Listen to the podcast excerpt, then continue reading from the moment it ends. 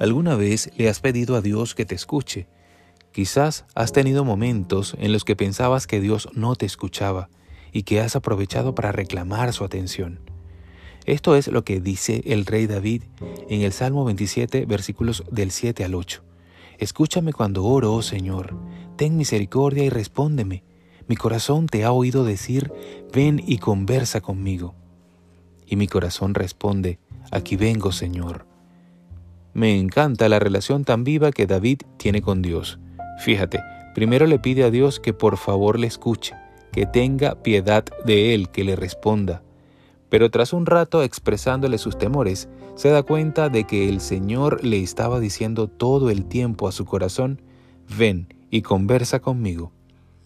A veces tengo la sensación de que nuestras oraciones pueden acabar así, convirtiéndose en una constante súplica a Dios para que nos escuche y que tenga misericordia de nosotros. Pero, tras un buen rato así, si estamos atentos, quizá podamos escuchar a Dios diciéndonos también, ya te escucho y ya tienes mi misericordia. Ya te he concedido esas cosas.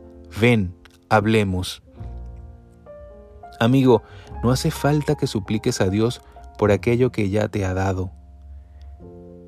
Que tus oraciones estén llenas de fe y que en este día puedas levantarte en su amor y decirle como el salmista, aquí vengo Señor, gracias porque sé que me escuchas, gracias por tu amor, gracias Señor por tus planes para mi vida, gracias Señor porque peleas por mí y porque en tu nombre tengo la victoria.